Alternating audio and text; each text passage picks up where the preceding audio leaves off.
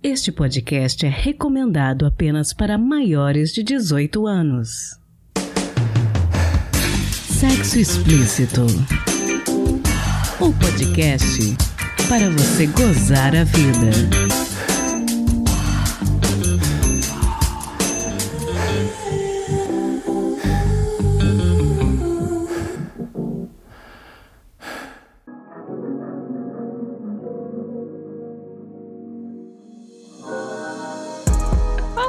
Taradinhos, tudo bem com vocês? Aqui quem fala é Priscila Armani e esse é o Sexo Explícito, podcast que luta para que a difusão de conhecimento ajude todos a gozarem mais a vida.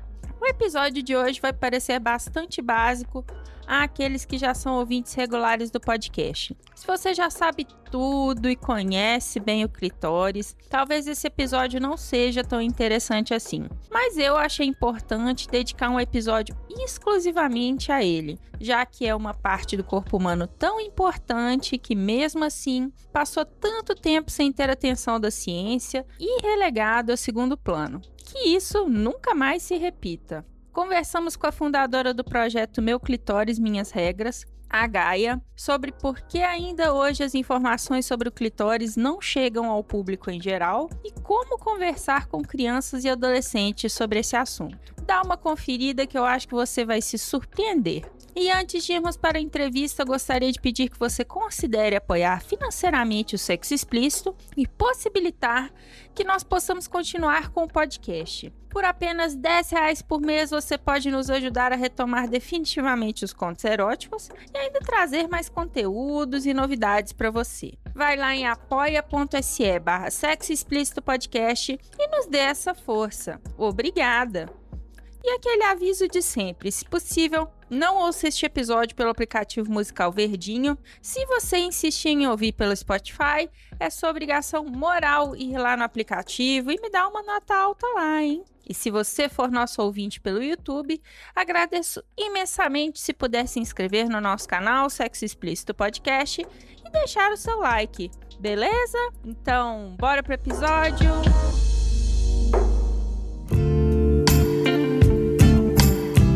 Bom, conta pra gente quem é você, quais são os seus pronomes e o que é que você faz. Ah, eu sou a Gaia Cave, meus pronomes são ela, dela. Eu sou idealizadora do projeto Meu Clitóris Minhas Regras, que consiste em estudar, pesquisar anatomia né, da pessoa com vulva e desenvolver materiais didáticos atualizados para profissionais da saúde e educação e a gente poder possibilitar o que a gente não teve né, na escola, que foi educação sexual. E mesmo hoje, na atualidade, ainda é difícil encontrar materiais que nos deixem mais claro como o nosso corpo funciona. Então, basicamente, a gente se diverte fazendo clitóris. Bacana. Bom, hoje a gente conversa mais sobre o clitóris, né? Nem sempre foi assim, mas então acho que é bom a gente começar pelo começo mesmo. O que, que a gente pode chamar de clitóris na anatomia humana? Então, alguns diriam que é a parte mais sensível do corpo, outros diriam que é a única parte responsável pelo prazer, mas o clitóris nada mais é do que um corpo muito maior do que a gente conhecia antes, né? Muito mais que uma cabecinha exposta ali, mas um corpo complexo e análogo ao pênis também, o que é muito legal de, de, a gente lembrar, porque o pênis e clitóris, eles vêm do mesmo material embrionário, né, o tubérculo genital. E a partir ali mais ou menos do terceiro mês é que esse corpo começa a desenvolver um pênis ou um clitóris. Então, o clitóris ele faz parte da nossa genitália, da nossa anatomia, também é um ponto de prazer, mas ele não é responsável apenas pelo nosso prazer, nossos orgasmos. Ainda está sendo estudado como ele funciona quanto à reprodução. Mas como a gente descobriu, entre aspas, o clitóris há pouquíssimo tempo, porque só em 1998, ou seja, ontem, que a doutora Ellen O'Connell começou a estudar o clitóris porque no livro de anatomia especificava totalmente o corpo do pênis e mal citava o clitóris. A partir daí ela começou a estudar e só em 2016, 2017 é que graças à impressão 3D o corpo completo do clitóris começou a ser popularizado no mundo. Então ainda é tudo muito recente, né? Nossa, eu não fazia ideia de que era tão recente. Muito, muito. Só que o engraçado, Priscila, é que já se sabe do clitóris desde lá da Grécia Antiga, quando foi começado a estudar anatomia. Mas eles não entendiam para que servia aquela bolinha ali. Alguns até achavam que era uma parte do útero que estava exposta, assim, alguns absurdos que hoje lendo a gente até dá risada. Mas como não se sabia que a mulher poderia ter prazer, e viram, até por um tempo foi legal que achavam que teria que estimular o clitóris para poder engravidar engravidar, né? Mas, infelizmente, depois viram que não tinha uma correlação direta entre o orgasmo e a concepção ali do feto, né? Porque, claro, se a gente pensar hoje, se precisássemos de um orgasmo para poder fecundar um óvulo, né? Provavelmente a raça humana estaria extinta. Então, é, hoje a gente sabe que ainda faltam muitos estudos, mas tudo isso que a gente tem muito recente está sendo cobrado agora da ciência, a gente está correndo atrás desse prejuízo e entendendo realmente como o nosso corpo funciona. Ainda existem alguns estudiosos que defendem que os bulbos do clitóris, as suas perninhas, não fazem parte do clitóris e sim parte do assoalho pélvico. Mas a gente prefere hoje adotar mesmo o corpo do clitóris como glande, que é a parte exposta, as suas raízes, que são seus braços, né, que ficam em contato com o osso da nossa bacia, o corpo dele, que seria um pescocinho, e os bulbos, que são as pernas que vêm lá da cabeça, se estendendo daí em dois corpos até as duas laterais do canal vaginal. Bom, e como que uma pessoa pode localizar o clitóris no seu corpo? Bom, se for no próprio corpo, assim, a, não posso dizer assim que é a parte mais sensível do corpo, porque cada pessoa tem sua sensibilidade, mas o que, que eu recomendaria? Se você já olhou a sua vulva, pegue um espelhinho que vai ser mais fácil. Mas tem pessoas que têm dificuldade realmente de olhar a própria genitália. Então, tentando ao toque. Vou fazer de forma bem, bem simples e mirando já. Vamos lá, colocando o dedo no umbigo, que é a parte mais fácil aqui de localizar. Do umbigo em direção à nossa vulva lá embaixo, você vai descendo o dedo, vai passar pelo monte pubiano, que é onde a gente tem os pelinhos, aquela partezinha mais fofinha ali, é, que alguns chamam vulgarmente de capô de fusca também. Essa parte ali da gordurinha ela começa a se abrir numa fenda em que primeiro a gente encontra o capuz, que é a parte né, da pelezinha que protege a glande do clitóris. Aí descendo você consegue puxar um pouquinho esse capuz para trás e encontrar aquela bolinha ali da glande do clitóris. Só que o restante dele fica por dentro do corpo. A gente não consegue muito tocar ele, mas a gente pode sentir. Quanto mais estimulado estiver, mais sensível ele fica. E um pós-orgasmo, quando a gente também sente pulsações do, do próprio canal vaginal, ali do assoalho pélvico, quanto mais autoconhecimento você consegue também identificar onde estão os seus bulbos. Então a parte mais fácil é a glande, que é a bolinha externa. A parte interna é com autoinvestigação. Gaia, na sua opinião, por que, que você acredita que o clitóris demorou tanto tempo a ser descoberto ou haver um interesse por ele, pela ciência? Eu acredito que por conta disso, a mulher sempre foi vista como um receptáculo de, de, de sêmen para poder procriar, né? Nunca foi descrito, investigado ou querido saber se as mulheres tinham prazer assim como os homens. Então, como era um corpo ali, a mulher, né, a gente analisa na história toda a nossa submissão até então, o prazer também não faria parte disso que, que queriam saber da mulher. E hoje ainda a gente vê muitos profissionais da saúde fazendo o que numa consulta, entendendo? Ah, você precisa usar essa pomada, vai usar um DIU ou vai usar um anticoncepcional. Então, medicalizam os nossos corpos, ao invés de demonstrar para a pessoa, explicar para essa paciente, ou até entre amigas, né, a importância de entender a anatomia e como é legal sentir prazer e pode ser genuíno, é merecido sim, porque merecemos ter prazer. Eu acho que esse, essa reviravolta começou aqui a partir da doutora Ellen O'Connell, porque ela era urologista, ela não era ginecologista.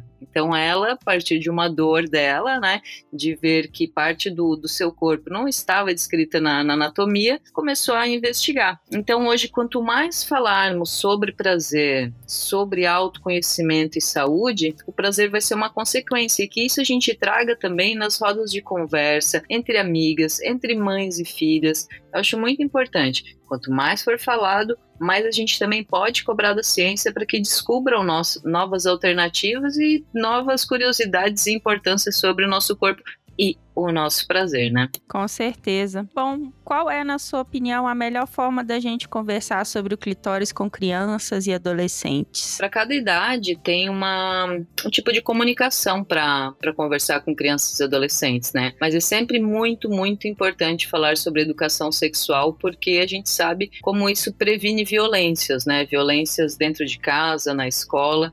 A gente sabe que 82% do, das violências sexuais acontecem em pessoas da sua intimidade, né? ou pai, ou tio, ou vizinho, alguém da sua confiança.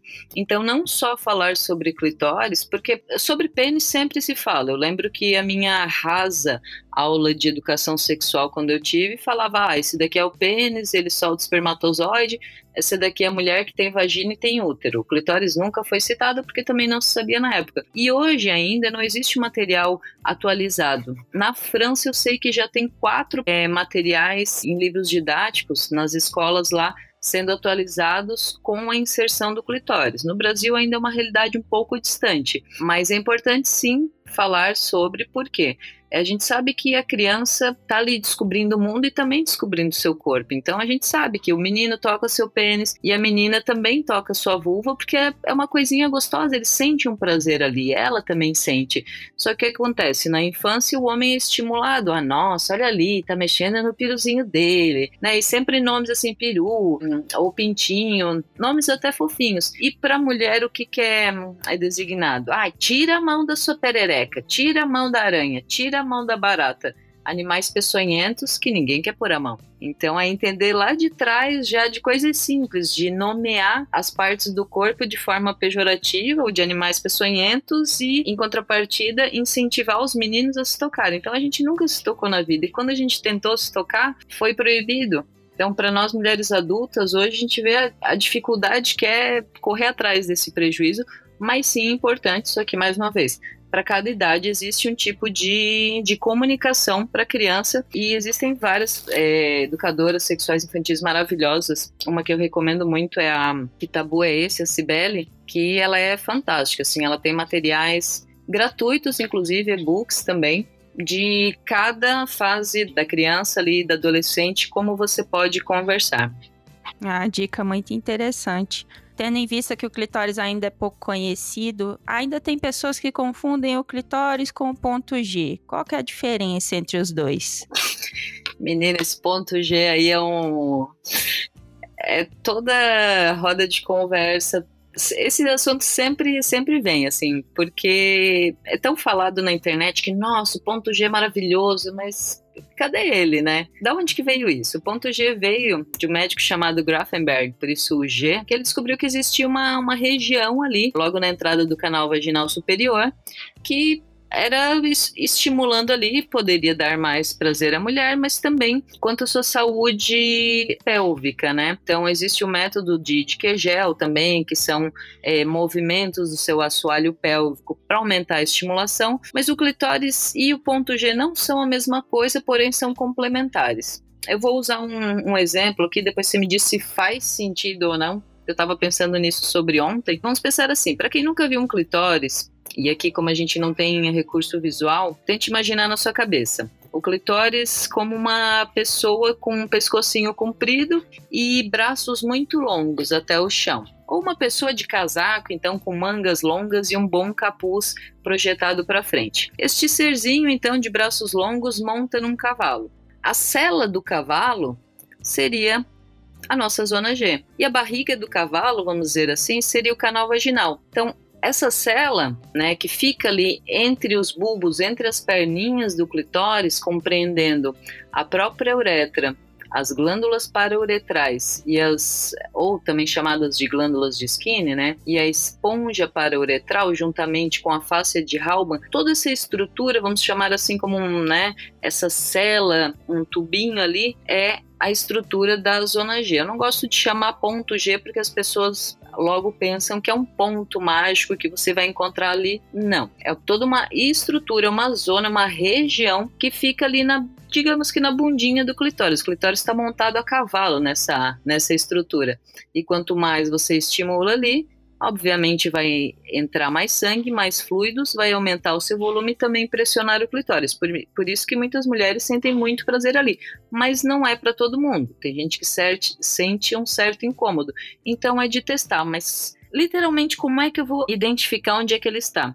É simples. Você vai dedinho sempre limpo, né, gente? Unha também a paradinha bem lixada. Você vai tocar o seu canal vaginal nas laterais primeiro. Aí você vai sentir um tipo de textura. E quando você tocar na parte de cima, em direção à glande do clitóris ou em direção ao seu umbigo para cima, você vai sentir que esta região de cima ela é mais esponjosinha, assim, mais irregular. Ali está a sua estrutura para uretral ou zona G. Eu gostei muito da sua explicação, achei didática pra caramba. Bom, e aí eu imagino que, percebendo todo esse cenário, tenha surgido de alguma forma a ideia do projeto Meu Clitóris Minhas Regras, né? Uhum foi de uma dor pessoal mesmo, porque hum, eu já trabalhava com sex shop, eu trabalhei quase 10 anos com, com sex shop, um pouquinho mais. Estudava sobre anatomia, né? Na época não tinha internet como tinha hoje, né? Tinha mais a Barça para a gente poder pesquisar e com os médicos que eu conversava também não me davam muitas respostas. E toda vez que eu tinha, ficava muito excitado, ou tinha um orgasmo, eu sentia alguma coisa que ninguém relatava. Então achei que tinha alguma coisa de errado com o meu corpo. E também porque eu vou contar bem rapidamente aqui, a minha mãe quando ficou grávida, era uma gravidez de risco, aí fizeram ultrassom, era um menino e tal. Nove meses gravidez de risco no hospital, e quando abriram a barriga, saiu meu irmão e eu saí de surpresa. Então, assim, não fui esperada. E até aí, ok, né? Que bom, dois, duas crianças e traus. Mas daí, como a gente começa sem informação, a ignorância, né, é, é o problema via uns noticiários assim, ah, porque hum, pessoa com 40 anos descobre que tem um pedaço do gêmeo dentro que não desenvolveu, uns casos absurdos, daqueles programas sem pé nem cabeça, mas a gente, ignorante, acabava ficando impressionado com aquilo. O que que pensei eu? Bom, se eu nasci de surpresa, vai que tinha um terceiro trigêmeo, alguma coisa atravessada, sei lá o que que passava na minha cabeça, mas fazia exame, não dava nada de anormal. Mas eu sentia que eu tinha alguma coisa ali que ninguém conseguia explicar. E as paranoias na nossa cabeça só aumentam. Então, pela primeira vez em final de 2017, quase 2018 ali, foi que foi a primeira vez que eu vi um clitóris completo. E eu entendi que o que eu estava sentindo nada mais eram do que os meus bulbos. E a partir daquele momento, o meu orgasmo mudou. Não tive mais sensação de culpa, nem de inconformidade, e muito menos que tivesse algo de errado no meu corpo. E a partir daí, eu vi que ninguém sabia também dessas informações, e eu comecei a procurar artistas e profissionais da saúde para ir atrás do conhecimento e traduzir isso em arte, para a gente conseguir espalhar essa informação da melhor maneira possível e mais didática também. Quanto tempo tem o projeto? Eu comecei o projeto, eu comecei a fazer clitorizinhos em dois, é, final de 2017, mas eu comecei mesmo o projeto em maio de 2018 que dei nome e falei, não, agora eu vou trabalhar só com clitóris. Bom, tendo em vista quando você começou lá atrás e hoje o, o cenário, como é que tá? Você acha que hoje a gente tem mais espaço para ações educativas no campo da sexualidade? E você acha que as informações estão chegando mais às pessoas?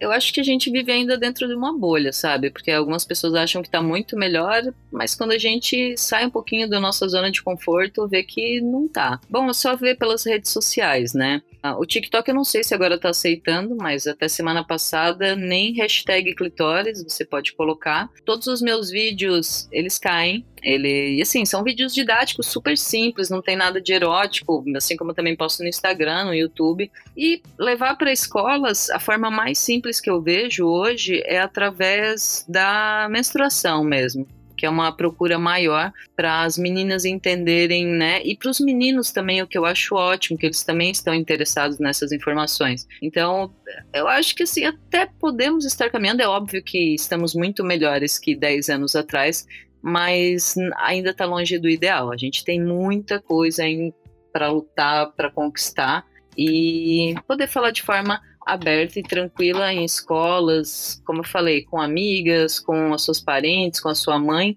porque quando a gente fala de, do nosso corpo, a gente está falando de autoconhecimento, de saúde. O prazer vai ser uma consequência disso, de você é, saber, entender sobre seu corpo e de você estar com a saúde em dia. Tá longe do ideal, mas acredito que sim. Vagarosamente estamos caminhando para lá. Interessante você citar essa questão dos seus vídeos no TikTok, porque semana passada meu Instagram do sexo explícito ele caiu e foi bizarro, porque assim, eu sempre coloco coisas relacionadas aos episódios, nunca uso imagens eróticas, porque né, o objetivo do podcast é ser educativo, e eu já tinha recebido é, de outras pessoas que trabalham na área de educação sexual e profissionais também do entretenimento adulto, que às vezes a pessoa ela nem posta nada assim relacionado ao assunto. Uhum. Mas o Instagram vai lá e derruba. É engraçado isso, né? Pois é, e também assim, Priscila, é muito difícil, porque assim, ah, é, isso está acontecendo com vários, vários, vários é, perfis que falam sobre sexualidade. Agora o Instagram, ele não tá mais entregando para quem não é seguidor qual sentido, né? Não faz sentido nenhum. E outra, o fato de você não poder usar a palavra sexo, sexualidade, orgasmo, aí você tem que trocar letra, você tem que fazer, falar de outra forma. É tão mais difícil você ter que enfeitar, e principalmente para quem tem qualquer dificuldade de leitura, conseguir ler um texto com, né, trocar o A pelo 4, tirar a letra, para aquilo poder ser aprovado pela plataforma, mas não ser tão bem compreendido para quem teria que chegar essa informação, entende? É complicado falar sobre um assunto que já é tabu naturalmente, né? Que a gente já enfrenta obstáculos e aí as próprias redes sociais colocam esses obstáculos. Exato. Bom, o que que você melhoraria nos currículos, não só de escolas, mas também de universidades, para de repente tornar essa educação sexual mais acessível para as pessoas? Duas coisas que eu acho que a gente deveria ter no ensino básico é educação financeira e educação sexual. Seríamos adultos mais responsáveis com as nossas contas, né, nossa vida financeira e sexualmente satisfeitos sem tantos traumas, né? Porque se a gente tivesse tido educação sexual lá atrás, muitas violências teriam sido evitadas. Mas eu acho que isso, na né? educação básica, educação financeira e educação sexual. Nas nas universidades, bom, por exemplo, ginecologia não tem uma cadeira sobre clitóris. Ginecologista não estuda clitóris. Ginecologista também não tem aprofundamento em sexualidade. Então, assim, por isso que, mais uma vez, muitas vezes você vai na gineco e ela vai lá te passar a pomada e o anticoncepcional. Só que essas mulheres, muitas vezes, vêm com queixas bem comuns e básicas que, ah, eu tô com dor. Ah, passa, toma um vinho, uns absurdos que a gente ouve. Porque essa profissional, ela tá lá para te medicar, ela não tá lá para te ouvir e poder te orientar. Elas não estão preparadas para isso. Precisa melhorar né, principalmente na área da, da saúde, né, focar mais na questão da sexualidade e anatomia do clitóris, mesmo porque temos especialista em anos, proctologista, mas não existe especialista em clitóris. Hoje, os profissionais que estão cuidando melhor do clitóris e dores como vaginismo, vulvodínia, dispareunia, qualquer dor relacionada ali à região genital, são as fisioterapeutas pélvicas, que estão conseguindo atender, né, e conseguir trabalhar, melhorar a vida dessas mulheres. Bom, é, uma coisa que eu queria te perguntar também é se por acaso você teria alguma dica de leitura, série ou filme sobre o clitóris que você acha que seria interessante para os ouvintes consumirem? Tem, tenho livros ótimos como O Anatomista, que fala sobre um pesquisador também, um anatomista que estudou sobre o clitóris. A Origem do Mundo, que é maravilhoso, é um livro ilustrado que eu sou apaixonada. Tenho a, minha bíbliazinha aqui da Rebecca Schalker, que é a verdade sobre o clitóris. Mas a verdade sobre o clitóris, o anatomista e a origem do mundo já são leituras fantásticas, assim. Ótimas dicas. Queria te agradecer muito, Gaia, por ter conversado com a gente. Queria te pedir para você deixar suas redes sociais, seus contatos, para continuar esse bate-papo em outros espaços. Para procurar o clitóris, né? Aliás, para encontrar o clitóris, só procurar ele, mas também tem, tem que saber o que fazer, né? Então é só procurar lá meuclitóris.com.br ou clitstore.com.br, que é a nossa loja de materiais educativos. No Instagram, meu clitóris, minhas regras ou clitstore underline. E no TikTok nem procura. tá certo. Obrigada mais uma vez, Gaia, por ter conversado com a gente. Obrigada, Priscila, pelo convite, a oportunidade de falar mais sobre o clitóris, espalhar a palavra que eu digo, né? Porque é isso, quanto mais falarmos, mais será comum, mais vai despertar não só a curiosidade, como o autoconhecimento dessas mulheres que precisam sim gozar, ser mais felizes na cama, que é um direito nosso, nada mais que isso. Com certeza.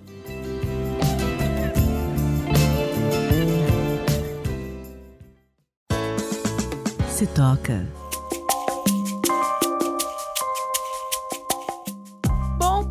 Dica de hoje é especialmente direcionada aos cariocas e chegou até mim por e-mail, mas eu ainda não tive oportunidade de ir lá conferir. Você já ouviu falar em Pousada Liberal? Acabou de ser inaugurada na Barra da Tijuca, no Rio, a Riozinho Pousada Liberal, a primeira pousada liberal de swing na cidade que fica de frente para o mar. A pousada foi criada com a proposta de ser um espaço destinado ao público liberal, onde casais reais e solteiros e solteiras selecionados têm a oportunidade de explorar suas fantasias e desfrutar de momentos de relaxamento, diversão e interação.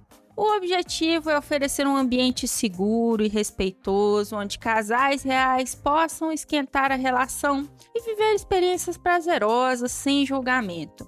Lá tem piscina aquecida com bar molhado, banho de espuma, jacuzzi com pole dancing e diversas áreas que favorecem a interação entre os hóspedes. De acordo com os proprietários, a diferença de uma casa de swing tradicional é que a Riozinho Pousada Liberal oferece um ambiente aconchegante e divertido ao longo de um fim de semana ou feriado prolongado, com hospedagem em suítes confortáveis e uma variedade de atividades programadas. As casas de swing costumam oferecer só eventos noturnos em um espaço limitado. Eu não estive na Riozinho Pousada Liberal, eu não conheço o espaço, mas eles entraram em contato comigo e eu fiquei pensando que para muitos casais que sonham com a experiência do swing num ambiente mais seguro, essa pode ser uma boa oportunidade. É a primeira vez que eu tenho contato com algo do tipo. Eu confesso que eu nunca tinha ouvido falar nesse conceito de pousada liberal. Então, se você é ouvinte carioca ou que está pensando em ir para o Rio,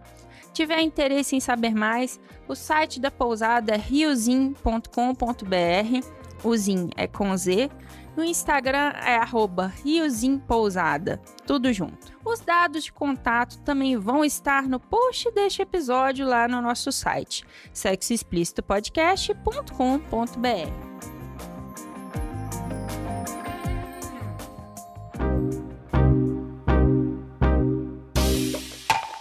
Este foi mais um episódio do podcast Sexo Explícito. Foi bom para você? Lembrando que todas as informações sobre esses demais episódios estão em sexoexplicitopodcast.com.br. Nosso site é o melhor lugar para você ouvir o nosso podcast. Pedimos a você que, se possível, não ouça o Sexo Explícito pelo aplicativo Verdinho. Este programa foi editado pela Voz Ativa Produções, produtora de audiovisual independente de protagonismo preto feminino e LGBTQIA+.